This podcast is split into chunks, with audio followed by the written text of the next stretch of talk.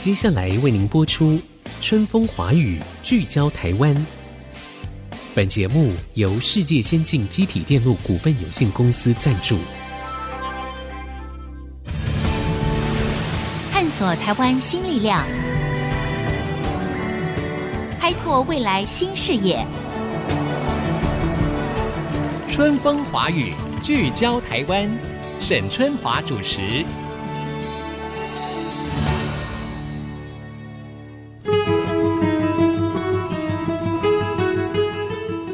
各位听众朋友，大家好，欢迎收听《春风华语》，聚焦台湾，我是节目主持人沈春华。呃，我想今年以来呢，有关于半导体供应链啦，以及晶片荒的议题呢，已经成为全球的科技产业一个最重要的议题了哈。那事实上，美国的拜登政府在上台之后呢，他也非常积极的想要解决美国晶片的供应短缺的问题。从四月份开始哈，就召开了所谓的半导体的高峰会。那一直到九月底的时候呢，又有一个最新的半导体高峰会，包括很多的业界，像我们的台积电啦、三星啊、英特尔啊这些大厂呢，都是获邀与会的。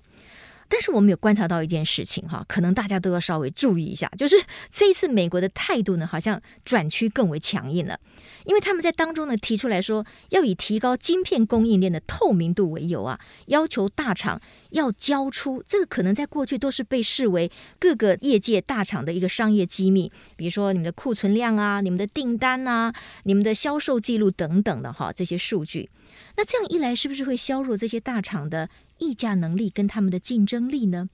那如果从这个事件来看，因为我们都知道说，台湾我们这个台积电是我们的荣耀嘛，我们把它视为护国神山嘛，所以这个事件会怎么样影响到科技产业的发展？台湾又应该采取哪些策略来应应呢？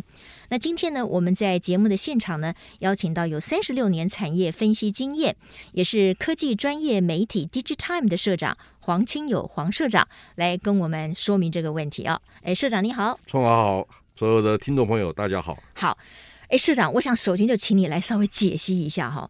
因为我觉得这个美国这次有一点，我们说。不太寻常，unusual 哈、对啊就是他召开了一连串的这个高峰会议哈、然后居然跟这些大厂说，这个呢，你们以后呢要把这个包括库存量啊、订单啊、你们卖给谁啊这些供应链的一些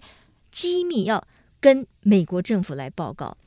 要不要请社长先说明一下，到底他在这里面的最主要的目的是什么？这样做到底可不可以？我想这个议题当然很专业了哈，嗯但我们从另外角度思考一下这个问题。我在这个行业里面很多年了，很多业界的前辈都会告诉我说，美国人呢非常善于问问题，台湾人跟韩国人非常善于答复问题。什么意思呢？哎，以前我们叫 PC，什么叫做 PC？Price below cost，嗯，就是我们在今年就可以预测明年要降价百分之二十。那美国人给我们这个答案说，哎，PC 明年从一千块美金降成八百块，台湾人就有能力解决你的问题。比如说啊，我们把键盘，我们把什么面板改一改，我们就可以提供一个一样品质或者是一本品质更好，但是成本更低的产品。嗯嗯，这个叫答复问题。所以你可以看到，全世界 ICT 的产品的生产制造为什么全部找台湾？好，那这一次呢，我认为美国人问错了问题，那台湾不晓得怎么答。哦，问错了问题，那我们首先我可不可以先知道他到底要我们给他什么？他是不是真的要的是像春华您讲的，嗯就是每一个客户的机密资料等等等等？我倒不这样认为啦，这是国家战略的问题哈。嗯嗯嗯，如果大家同意，中美贸易大战是最后的议题，关键的议题，它从什么时候开始的？这三十年来，我们都经历过，我们都明白这个过程的改变哈。我想，一九八九年的天安门事件是一个转捩点。那一九九零年到两千年这个阶段呢，基本上就是来料加工，就是我们善用大陆的土地成本、人力成本、哈人口红利来创造我们的价值跟利益。那两千年是一个转捩点，大家可能不知道，台湾最后一个笔电的生产工厂在两千年以后搬到了中国大陆，那我们台湾再也没有笔电工厂。但各位知道，笔电是一个最大的一个行业，嗯，它背后的半导体的配套需求是非常大的，所以从那一年开始，大陆慢慢成为真正的世界工厂。而更大的改变是二零零七年以后，二零零七年 iPhone 上市了。iPhone 跟以前有什么不同？iPhone 是双向沟通，所以智慧型的手机代哦表了另外一个庞大的商机。而这个市场里面哈，人口越多的，价值越高。大陆有十四亿人口，大家知道 PC 是白领的商机，你没有受过教育，你大概 PC 不会用。但是手机呢，是一般庶民百姓都可以用的。嗯嗯嗯，好，第二个，国内市场网民的交叉，它市场带来一个机会。第三个就是我刚才讲，因为笔电把 infrastructure 把中国大陆的半导体市场的体系建立起来了，所以大陆够大了。所以大家如果知道，二零一三年大陆进口的半导体 equal to 石油的进口金额，去年大陆进口的半导体是石油的两倍多，所以你开始想象一下，半导体绝对是关键，而大陆做不出来。嗯，大陆我们看到中芯国际从两千年开始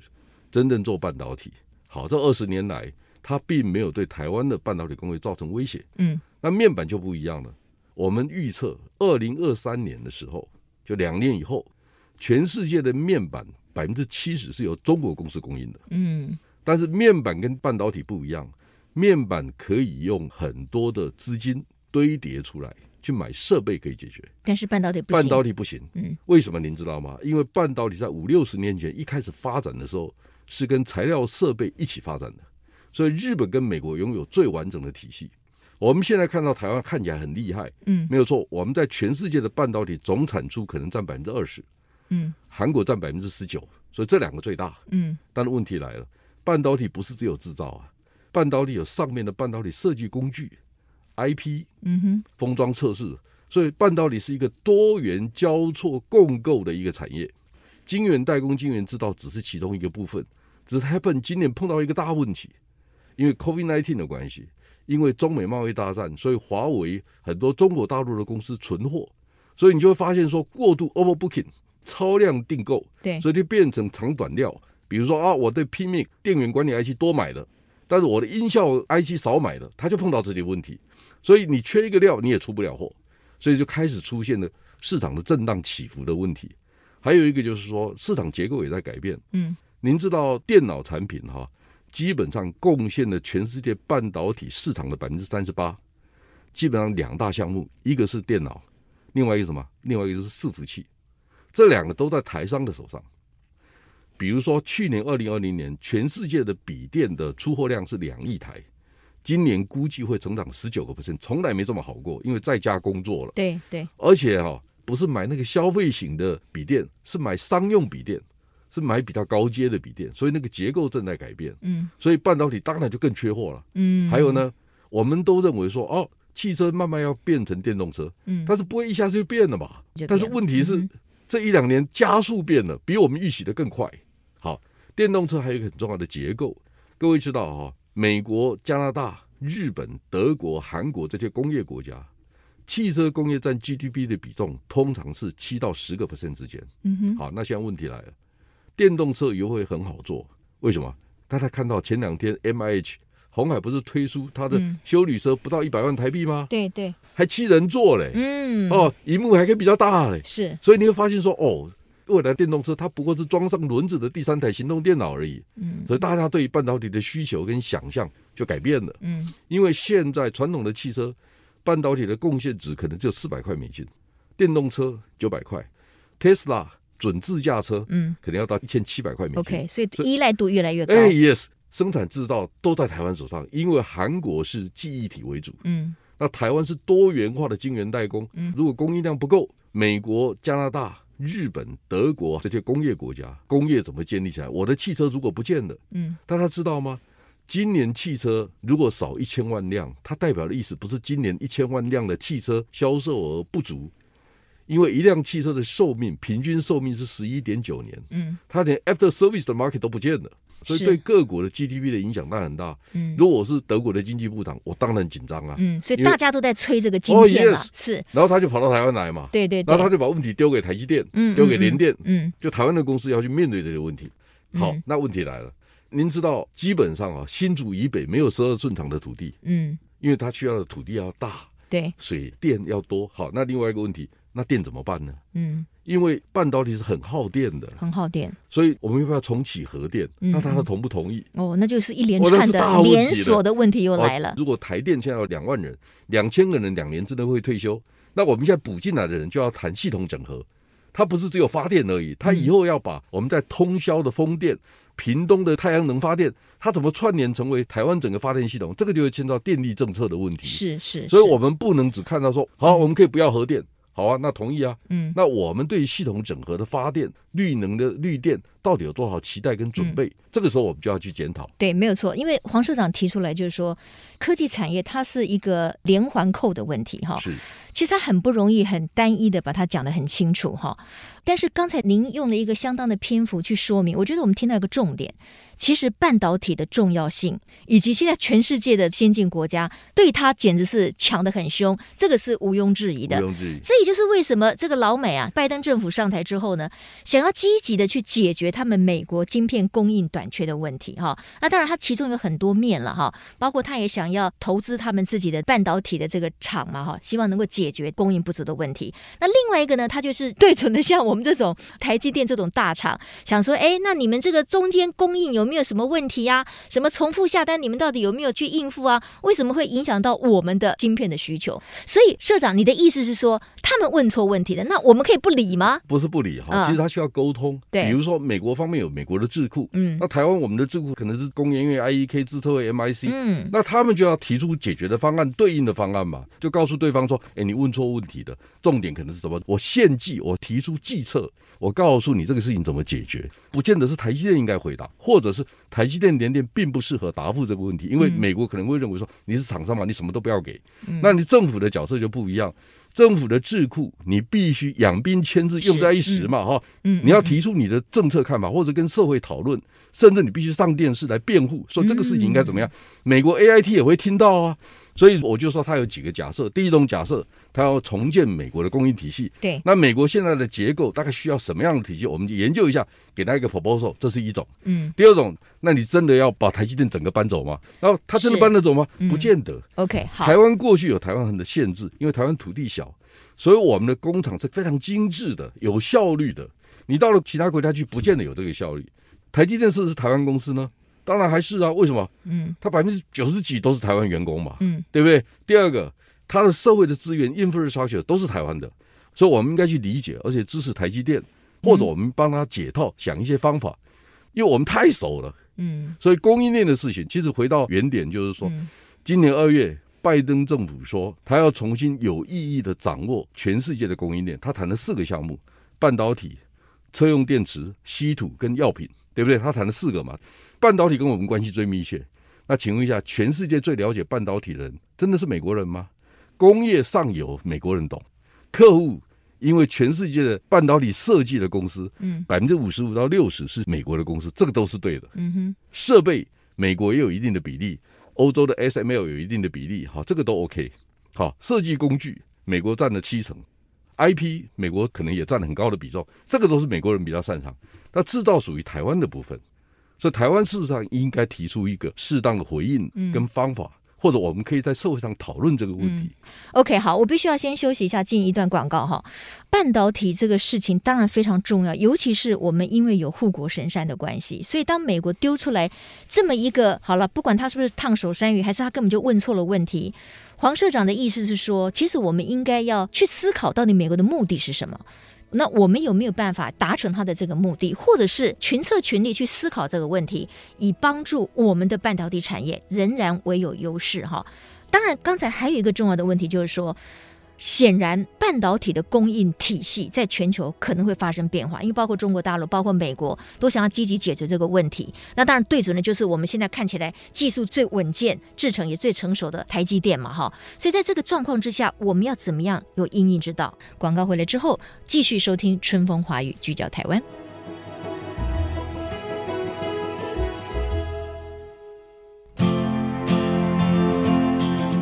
各位听众朋友，欢迎回到《春风华语》，聚焦台湾。我们今天谈这个半导体的供应链的问题，哈，谈到它在全世界的科技产业里面，它扮演的角色越来越重要。这也使得各个国家，尤其是有能力的大国们，他们当然把这个变成是他们一个非常重要的国家的政策。我们在现场访问的是 DigiTime 的这个社长黄清友黄社长，哈，社长。在您最近的新书里面哈，你就以美日的联合军演的名称“东方之盾”哈，来比喻台湾的产业跟供应链的角色。台湾其实在这个部分里面，它有它的不可取代性。你觉得这个不可取代性是什么？然后呢，如果比之于各个大国们都很觊觎的，赶快把更大的，比如说半导体的自给自足的这个部分，能够早日实现的话，那我们是不是又有新的挑战？是您问的很好的问题哈。其实我是今年五月份开始写这本书，这本书的十万字全部都是五月到九月最新的资料，嗯嗯嗯，因为只有在台湾做得到，因为台湾在供应链上面，大家知道春江水暖鸭先知，像今年零件短缺的问题，其实台湾最敏感。对，所以我们在第一线上面。那我自己从事产业分析的工作三十六年的，我觉得我有一个社会责任，我就每一年一两年，我至少把这个段落好跟大家报告一下。特别是在 COVID-19 之后，世界格局的改变，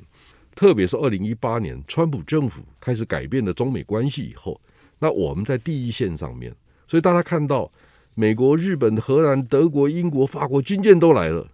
然后他们在我们的外海是东海演习。正好我在写这本书的时候，就有一个演习叫“东方之盾嗯”，那我就问我自己说：那我们是盾吗？嗯，但是大家知道，西方的舰队在东海演习的时候啊，台湾跟中国大陆都是潜台词，没有人提这两个。嗯，但其实目标都是这两个，那我们就知道海峡两岸现在是非常敏感的。对第对，二个，我们回到美苏冷战时期，嗯美苏冷战时期，日本、韩国、台湾是第一岛链。嗯哼，现在我叫它科技岛链，为什么？跟半导体有关，跟供应链有关。现在全世界电子的产品，大家都知道，好像日本、韩国人把半导体称为产业之米，就是你没有半导体，所有的东西都动不了。那半导体有两大主要的功能，一个是电脑运算，第二个是资料存储 （storage），所以这两个是非常不一样的功能。好，正好 storage 存储设备的部分，记忆体韩国人掌握了绝大部分，运算的部分呢，是台湾的那个 Logic IC 逻辑 IC 晶圆代工制造，大部分在台积电跟联电或者力积电这些台湾的公司手上，嗯嗯嗯这是很特别的巧合。所以我讲是第一岛链变成科技岛链，嗯我们在第一线上面。好，那我的问题是，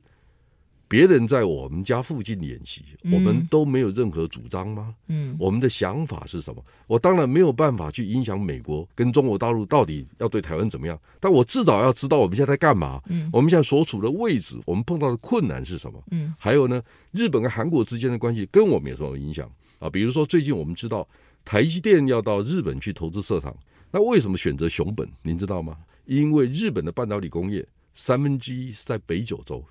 因为北九州的水跟电的品质是日本最好的。嗯所以 Tel 啦，或者是 Sony 的工厂都在北九州，在熊本附近，我去过，所以我大概知道这个事情。嗯好，那我的问题就是说，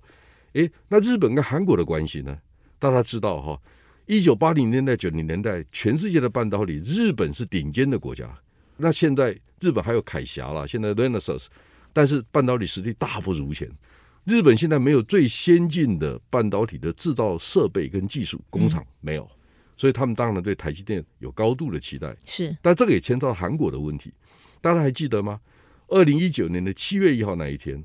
日本宣布三种半导体的化学材料不卖韩国。嗯，您知道为什么吗？嗯嗯嗯好，这当然表面上的理由是牵涉到韩国不断的以慰安妇的理由去修理日本。嗯，那日本人很不高兴，为什么？他说这是问题解决了，我该赔你的也赔你了，你还要怎么样嘛？但是最后的问题不是这个问题，这是表面的问题，背后的问题是，一九八八年韩国举办汉城奥运的时候，韩国的人均所得只有日本的五分之一。两千零二年的时候，韩国已经将近日本的百分之六十，嗯现在韩国是日本的百分之八十，嗯所以韩国现在跟日本相对是接近的。嗯嗯嗯韩国立国四千多年来，从来没有今天像大韩民国这样这么骄傲。它被联合国认证为已开发国家，嗯但是另外一个问题是，韩国的外债很多。但您知道吗？韩国很多外债是日本借钱的日币的外债，所以韩国的成长过程当中有日本的帮忙。那日本人的理解就是说，我已经帮了你这么多忙，你在经济开发的过程当中，很多技术从日本来，我们也都帮你忙。但是搞了半个世纪以后，你还这么讨厌日本人。第二个，韩国的媒体从来没有人在赞美日本，任何的动作，只要跟日本比较亲近的企业家都被认为亲日派，所以这个在韩国的社会是一个长期的问题。好，那日本人可能认为说，好吧，那我已经帮你七十年了，你还是这样对待我，那表示我们这两个国家很难长期往来嘛。就不对头了啊，。不对 头，就是说是我认了。所以你可以看到，今年东京奥运的时候，韩国的媒体放话，文在寅可能在东京奥运期间访问日本，但日本马上否认没有这一件事，嗯嗯，就是我们的关系还没有好转。嗯嗯所以日本抱的态度上好，那问题来，回到我们半导体业，如果日本的半导体还要持续下去，它最好的战略伙伴绝对不是韩国，它最好的选择当然是台湾。嗯，台湾跟日本的关系就变成家人，就日本人讲的。所以你开始想象一下，这个世界有很大的改变。对，我们对这个事情的理解是什么？我们社会要不要讨论这些问题？嗯我们都没有讨论这些问题。嗯嗯嗯嗯，好，所以我们要去理解。我并不支持日本的什么农产品什么进来哈，但我支持一件事情：电子业拼命赚钱，嗯多买一下本土的农产品。嗯嗯，好，因为我们土地少嘛，我们土地小嘛，我们是精致农业，你怎么会期待农业去赚钱呢？所以我们的莲雾卖不出去或者是什么，我们私家卖没关系，电子业多买一点，嗯所以我们就规定妇委会一定要买。嗯 我们可不可以做这个？可以啊，那对我们来讲九牛一毛嘛。我们现在的问题是农业的比例低，但农业一出问题，媒体一直报一直报；那科技业一出问题，大家都不报，因为它有一定的专业性，对嗯对大，家也不想准备。是，但是我们国家是靠电子业长大，继续嗯对对维维持成长茁壮嗯嗯嗯。那我们要做什么事情？嗯哼所以我们是本末倒置。嗯我并不是说农业不重要，农业对我们的意义是就业机会、绿化、涵养水土、呃粮食自主率，好，这些都是很棒的事情，我都完全支持。我也说我们固定一定每年买多少农产品，我们努力去赚钱，让老百姓、让农民也有很好的收益，我们给他好的价钱，这个都是我们可以做得到的。对电子业来讲，我想大家知道啊，台积电、红海一买疫苗就是五百万剂，对，所以你可以知道我们是有能力做这个事情。嗯哼这很棒的事情，因为我们的实力够，嗯所以这个是小事。嗯，我们回过头来，那请问一下，我们这些半导体跟供应链继续长治久安、持盈保泰的方法是什么？嗯我们社会要不要讨论这个事情？嗯，所以站在 IC 之音的立场，我们是专业媒体至。少媒体应该要讨论这件事 yes, 情 yes,。嗯，好，就是我们应该有一定的角色去协助我们这个国家竞争力提高，社会老百姓的满意度提高，知识交流的水平深度，好，大家可以提高。像您问我问题，我不会期待你说，哎，钟华，你问我的要问很专业的半导体问题，嗯嗯但是一般可以对话的问题，比如说，如果你来问我印度怎么做，嗯，啊，越南怎么做？那我可能有经过一些研究，我就可以回报，啊，说，哎，钟华，我告诉你，越南现在有三星有两个工厂，嗯它两个手机的工厂，它的产能各一点二亿只，但它可能会搬到什么地方，可能怎么调整哈？那我就告诉你，那可以给我们的厂商参考，他应该要怎么做，这是专业的议题，那社会大众不会讨论，他也没兴趣。嗯但是所以 B to B 跟 B to C 不一样，大陆可以做 B to C，台湾一定要专注在 B to B 才有机会，因为我嗯哼们市场小嘛。对对。那台湾产业之间的这种协调沟通，或者是对于未来的制成科技的这种讨论多吗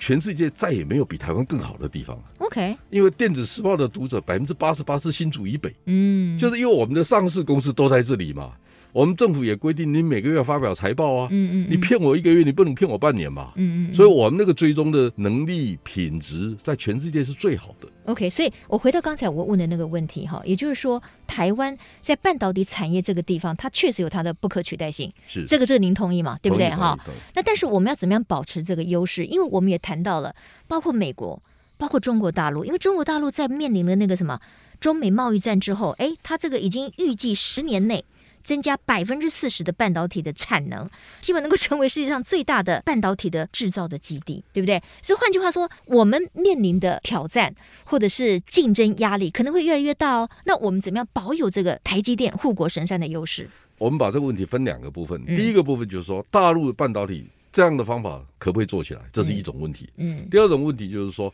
我们同不同意半导体是我们的护国群山？嗯，那我们这个国家对于半导体这个行业，它所取的态度是什么？是，比如说，我们刚才讲。嗯台积电现在很辛苦的，必须买下台湾百分之九十九的绿电，嗯它才能说我几年以后要碳中和。这个事情很辛苦哎、嗯那假设我们的能源政策是有明确的做法，我们的步骤是什么？大家知道我们这个岛屿是非常脆弱的，比如说我们的煤炭要运进来，我们的天然气运进来，请问一下，我们存放在哪里？至少社会要讨论，大家要知道说，哦，我们有这个风险，嗯因为我们煤炭进来，天然气进来，嗯我们的难度比别人高，因为我们有台风，我们有地震。那我们的核能好了哈，比如说最近那个 Bill Gates，微软有一本书，他在谈那个未来气候的这些问题。Bill Gates 书里面写了，以后是小型核电站，那个方法可不可以改变？这是一种。第二种就是说，Tesla Elon Musk 告诉我们，十年以后，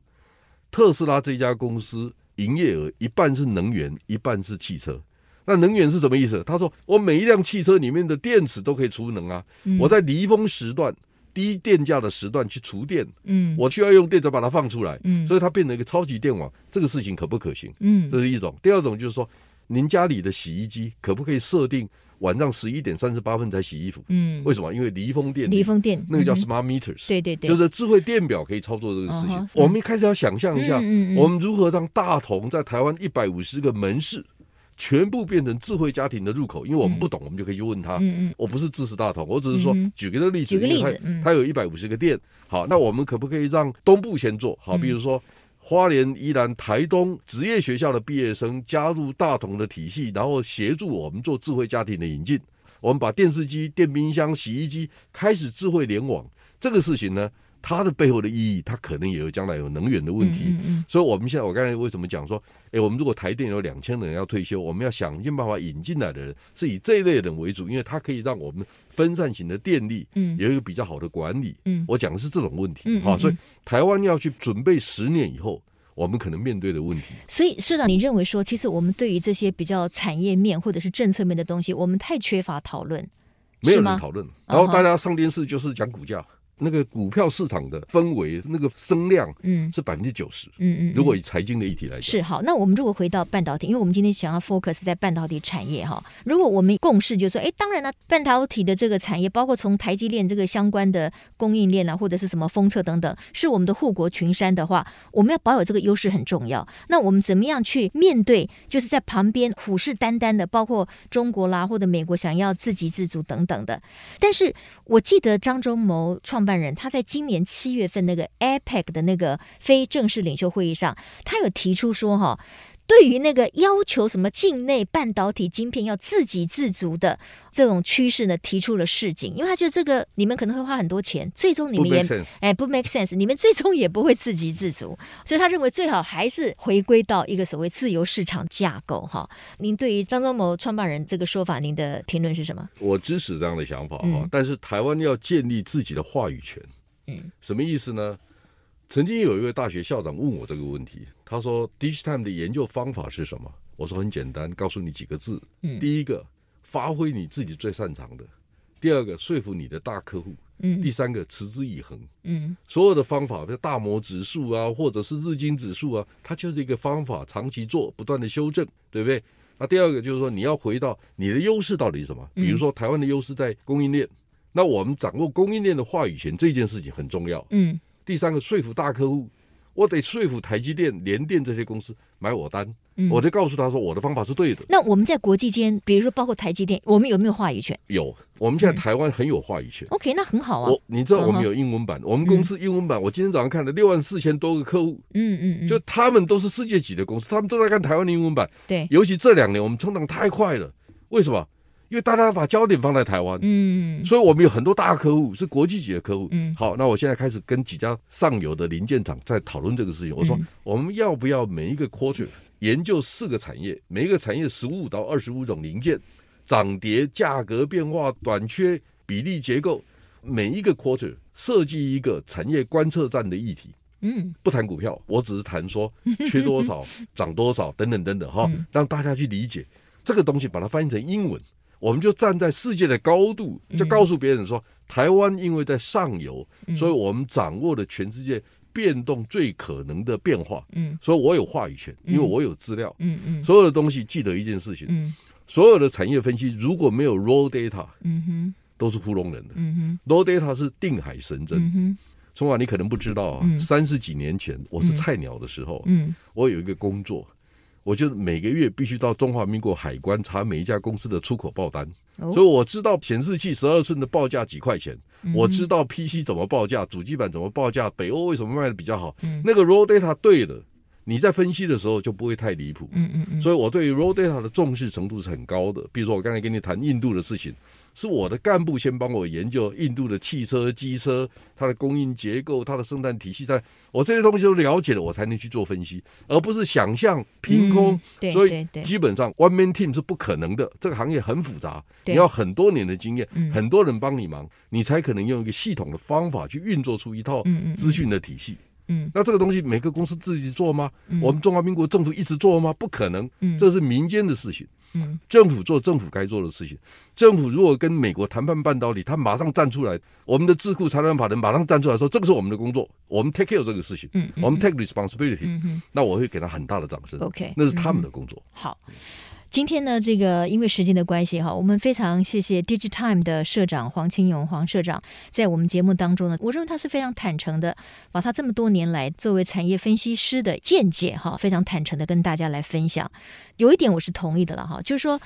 我们应该要掌握我们应该有的话语权，因为当你已经到达了这个能力，可是你却放弃你的话语权的时候，你的影响力就会跟着下降，这是非常可惜的。第二个呢，就是说，既然台湾这么小，那我们好不容易我们在很多地方慢慢被国际间看见的时候，我们在很多的产业政策、科技政策或能源政策上面，社会上尤其是媒体上哈，或者是相关的智库上面，应该有更充分的讨论，因为只有透过充分的讨论，我们才可能看到真正的问题，我们才有办法对症下药，这个才是我们国家、社会跟人民之福。是，非常谢谢黄社长，谢也谢谢各位听众朋友今天的收听，我是沈春华，我们下周同一时间春风华语聚焦台湾空中再会，拜拜。拜拜。本节目由世界先进机体电路股份有限公司赞助，探索真相，开拓未来。世界先进公司与您一起聚焦台湾。